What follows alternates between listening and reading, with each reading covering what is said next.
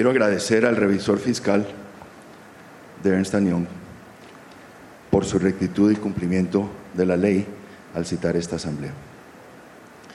Como mayor accionista de Grupo Sura, y ya en varias ocasiones me han escuchado en estas asambleas, después de la decisión de la asamblea hoy sobre conflictos de interés, quiero solicitar a la Junta Directiva y a los directores que van a decidir sobre la OPA por acciones de Nutresa, que analicen esta oportunidad para Grupo Sura como fiduciariamente son responsables.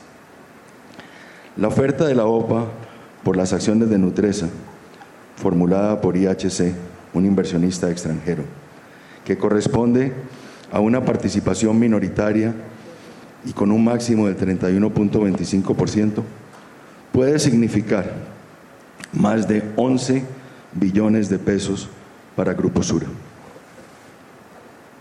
Hace un año, la acción de Nutresa estaba alrededor de 20 mil pesos.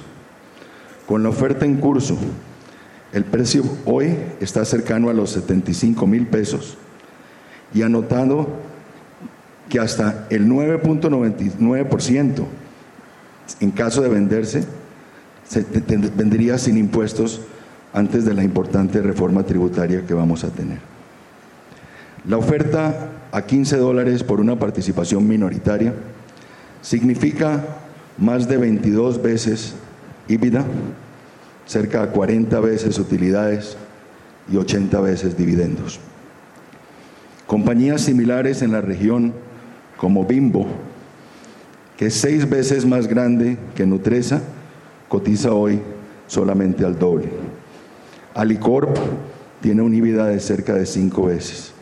Y las grandes empresas mundiales están hoy entre 10 y 13 veces, que es sustancialmente menor a lo que están ofreciendo a Grupo Sura.